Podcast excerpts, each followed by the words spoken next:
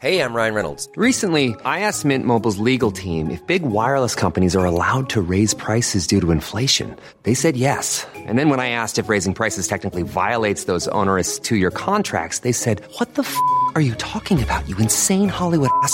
So to recap, we're cutting the price of Mint Unlimited from $30 a month to just $15 a month. Give it a try at mintmobile.com slash switch. $45 upfront for three months plus taxes and fees. Promo rate for new customers for limited time. Unlimited more than 40 gigabytes per month. Slows. Full terms at mintmobile.com.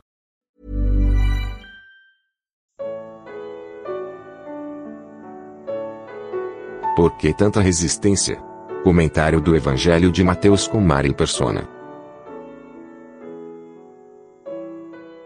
Vimos Jesus exercendo o seu poder e autoridade sobre as enfermidades do leproso, do servo do centurião e da sogra de Pedro. Mesmo assim, quando lemos do diálogo com os dois que queriam segui-lo, nós aprendemos que onde está realmente a resistência. A resistência está no coração do ser humano.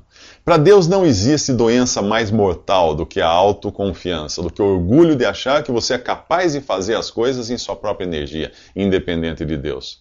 Não existe doença pior do que a incredulidade. Agora é hora de Jesus provar o seu poder sobre os elementos da natureza. Ele faz isso até dormindo. Anoitecia quando o barco com Jesus e seus discípulos começou a travessia do mar da Galileia. No meio do mar, uma forte tempestade se abateu sobre o barco, que parecia prestes a, a afundar. Os discípulos estavam desesperados. Jesus dormia. Acordado por eles, repreendeu primeiro a falta de fé deles, depois os ventos e as ondas do mar. Deve ter sido mais fácil acalmar a tempestade do que os discípulos. Eles estavam surpresos com tamanha demonstração de poder sobre os elementos da natureza. Não deviam se surpreender. Se eles realmente conhecessem quem era aquele que dormia no barco, teriam ficado mais surpresos por saber que, mesmo dormindo, ele estava no controle da situação. A fé não precisa enxergar as circunstâncias mudarem a fé precisa apenas saber que Jesus está no barco. Afinal, a Bíblia diz que ele, Jesus, é o Criador de todas as coisas, do vento, do mar, da madeira do barco, dos seus, dos seus passageiros. Todas as coisas foram criadas por intermédio dele, e sem ele, nada do que existe teria sido feito, teria sido criado. É o que diz o primeiro capítulo do Evangelho de João. E na carta aos Hebreus diz que ele, Jesus, sustenta todas as coisas, mantém todas as coisas pela palavra do seu poder. Você já convidou o Criador e mantenedor do universo para entrar no seu barco? Você já creu nele como seu Senhor e Salvador? Você já o reconheceu e, e reconheceu que ele morreu na cruz e sofreu a pena que você devia sofrer? Você dá mais valor a Jesus do que aos porcos? Ora, que porcos? Que porcos são esses? Bom, os habitantes da região de Gadara tinham porcos, muitos, muitos porcos. E deviam ser bons esses porcos, porque eles achavam que os porcos valiam mais do que Jesus. Após Jesus ter apaziguado a tempestade, o barco chega ao outro lado do mar da Galileia. Aquele que mostrou ter poder sobre as enfermidades e sobre os elementos da natureza, vai mostrar agora que tem poder e autoridade sobre dois mil demônios. Demônios são, são, anjos que se rebelaram contra Deus muito antes da criação dos seres humanos, liderados por Satanás. O motivo? Orgulho, independência, autossuficiência, as mesmas coisas que nos fazem passar longe de Deus. A diferença que existe entre os anjos e os homens é que um certo número de anjos foi criado e foi isso. Anjos não procriam, anjos não se multiplicam e anjos também não morrem. Os anjos e demônios que você encontra na Bíblia são os mesmos que estão por aí há milhares de anos.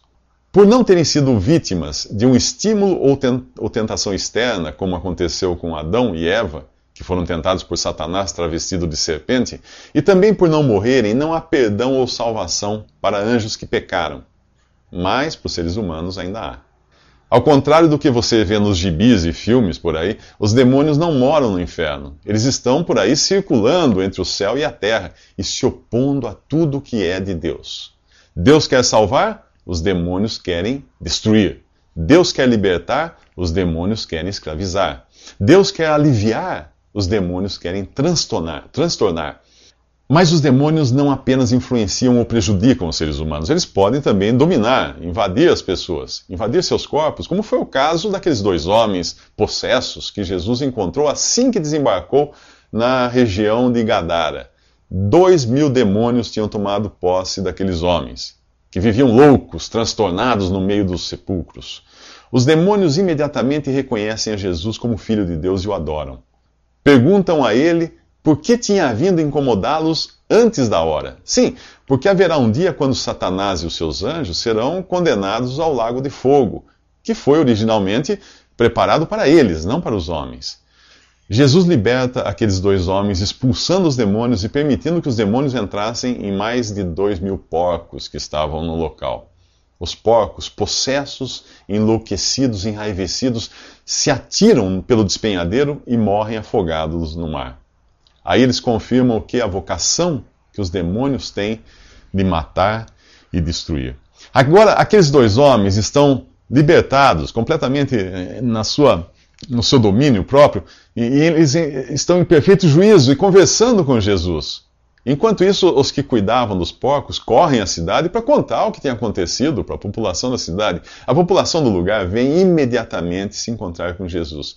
Mas não é para celebrar ou agradecer a ele por ter salvo duas vidas. Não. Mas eles vieram lamentar a perda de dois mil porcos. Antes que a presença de Jesus causasse um prejuízo maior, eles pedem que Jesus caia fora dali. É. Você provavelmente fará o mesmo se der mais importância a porcos do que a Jesus.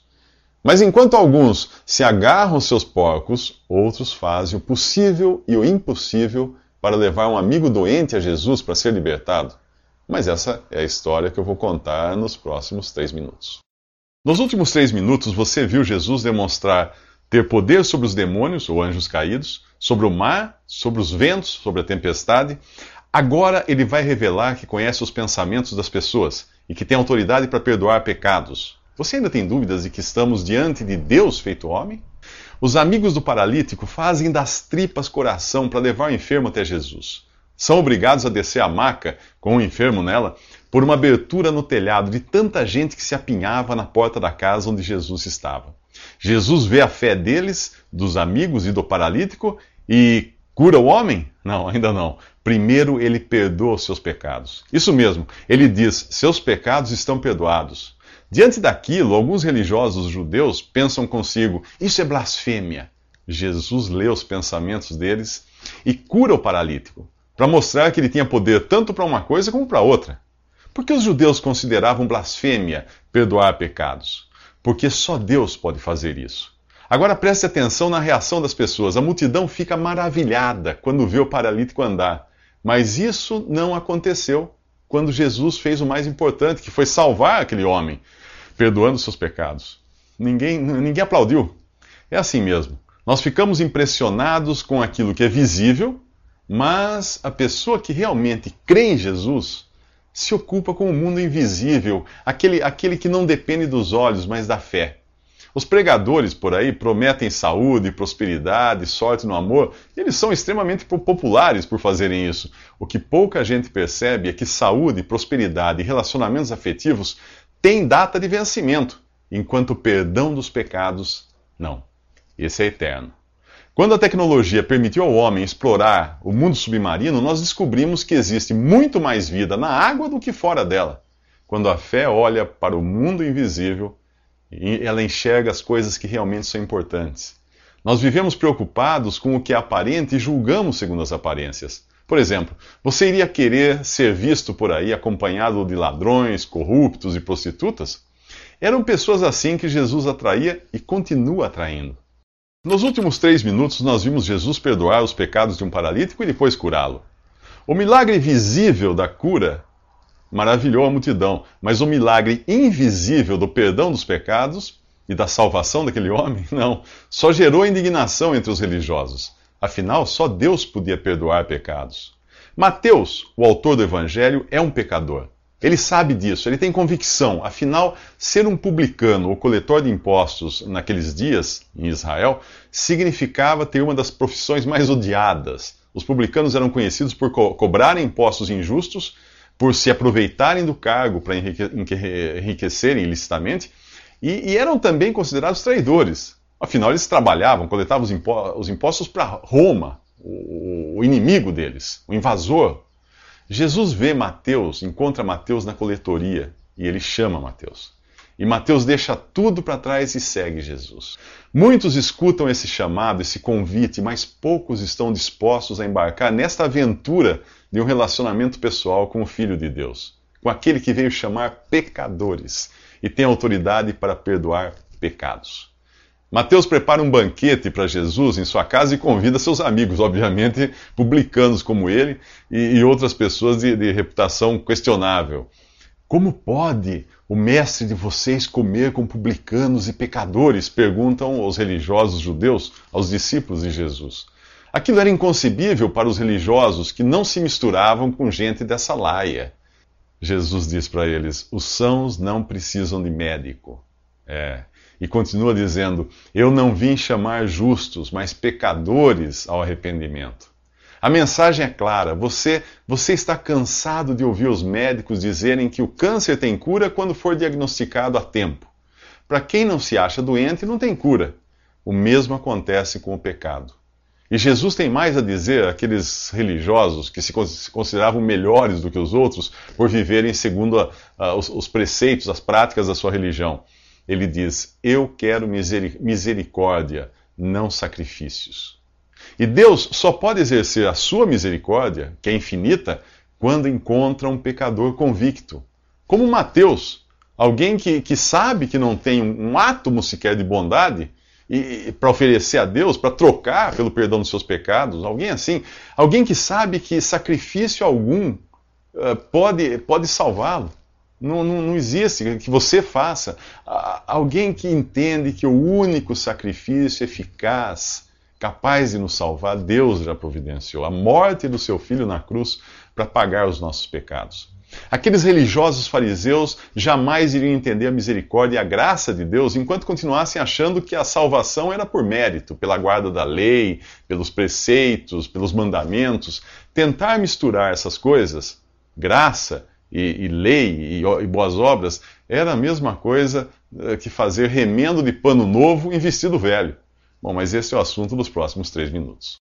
Aquele que nos últimos três minutos tinha sido questionado quanto à sua idoneidade por comer com corruptos e pecadores, agora revela mais um lampejo de quem ele realmente era, o noivo. Quando alguns indagam eh, por que os discípulos de João Batista jejuavam e os discípulos de Jesus uh, não jejuavam, Jesus estabelece uma distinção clara entre o passado e o presente. Não fazia sentido os convidados do noivo jejuarem agora que o noivo estava ali com eles. A mensagem para qualquer bom entendedor judeu era clara. No Antigo Testamento, Deus é chamado de noivo.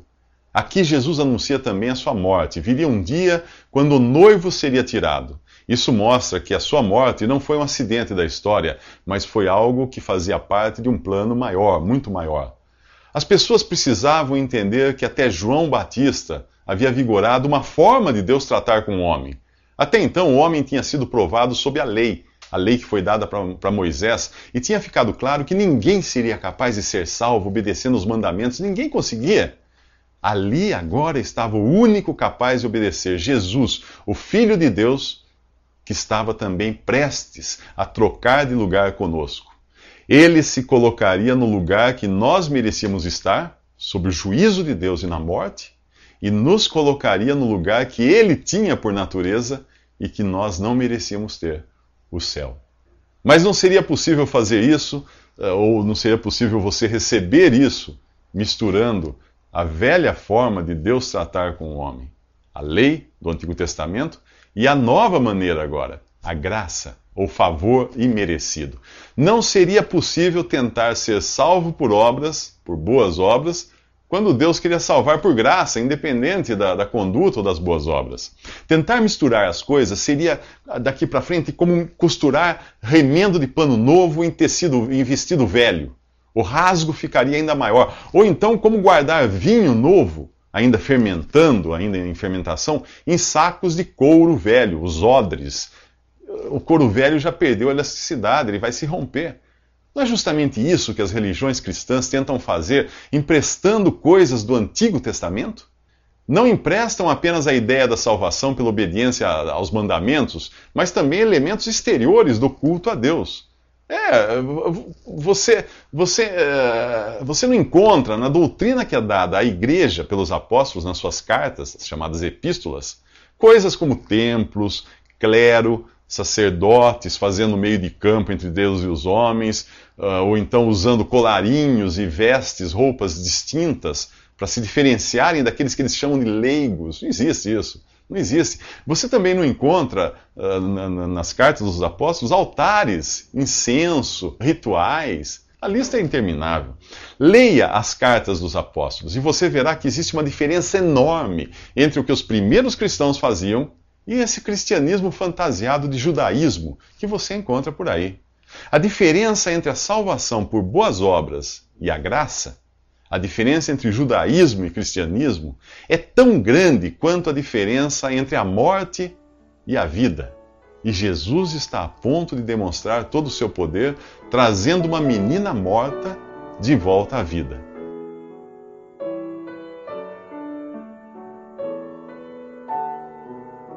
Visite respondi.com.br. Visite também 3minutos.net.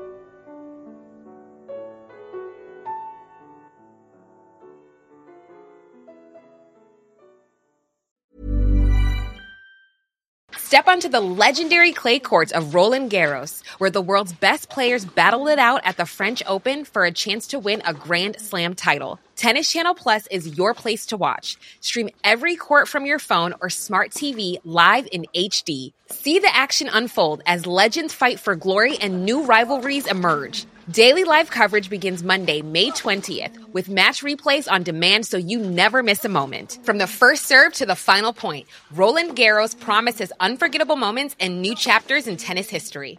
Stream now with Tennis Channel Plus to be there when it happens.